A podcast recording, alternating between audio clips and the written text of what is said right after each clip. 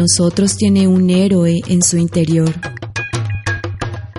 Esto ya lo sabíamos siendo niños, antes de que los adultos nos dijeran que limitáramos nuestros poderes, que encadenáramos a nuestros genios y que traicionáramos las verdades de nuestro corazón.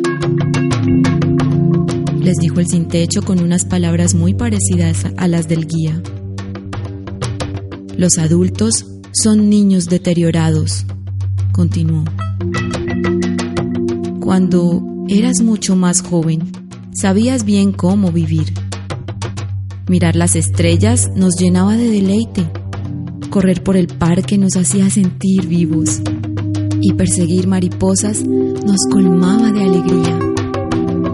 Ah, cómo adoro las mariposas. Después, cuando crecimos, nos olvidamos de nuestra humanidad Olvidamos cómo ser valientes y entusiastas, amorosos y cómo estar salvajemente vivos. Nuestras valiosas reservas de esperanza se desvanecieron. Se volvió aceptable ser normal. La luz de nuestra creatividad, de nuestra positividad y de nuestra profundidad, junto con la de nuestra grandeza, se fue apagando a medida que comenzábamos a preocuparnos por encajar, por tener más que los demás y por ser populares. Así que, escúchame. No formes parte del mundo de los adultos adormecidos, de su escasez, apatía y limitación.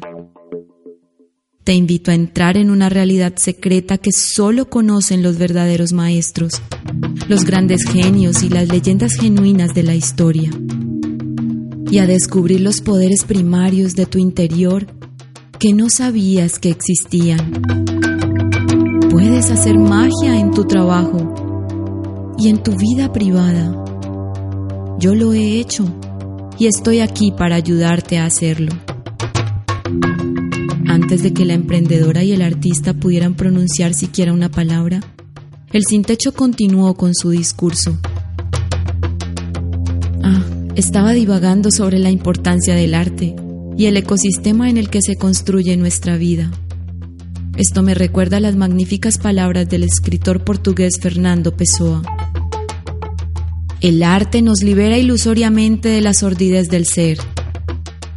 Mientras sentimos los males y las injurias de Hamlet, príncipe de Dinamarca, nos sentimos los nuestros.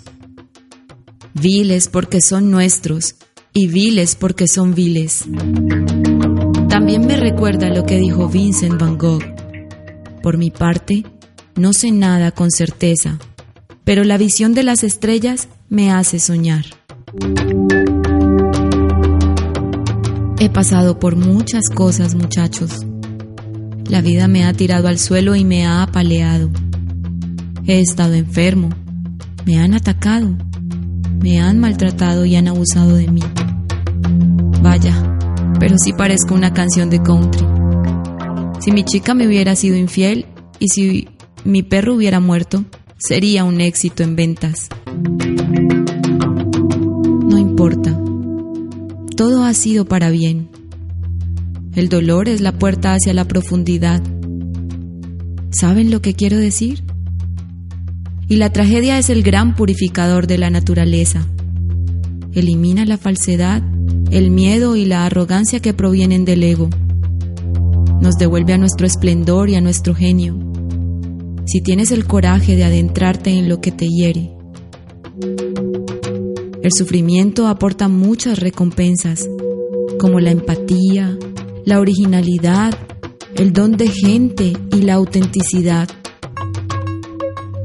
Jonas Salk dijo, He tenido sueños y he tenido pesadillas, pero he vencido a mis pesadillas gracias a mis sueños.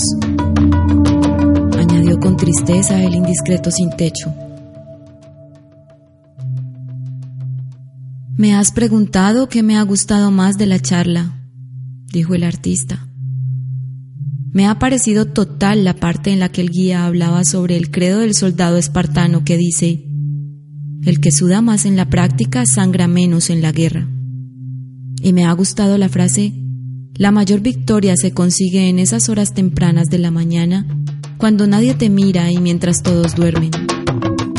Me ha encantado lo que ha explicado sobre el valor de la rutina matinal de primer nivel. La emprendedora bajó la mirada al teléfono. He tomado algunos apuntes muy buenos, pero se me ha escapado esas joyas, dijo mientras apuntaba lo que acababa de oír. Solo oímos lo que estamos preparados para oír, observó sabiamente el sin techo. El aprendizaje sale a nuestro encuentro justo donde estamos, y a medida que crecemos, lo comprendemos mejor.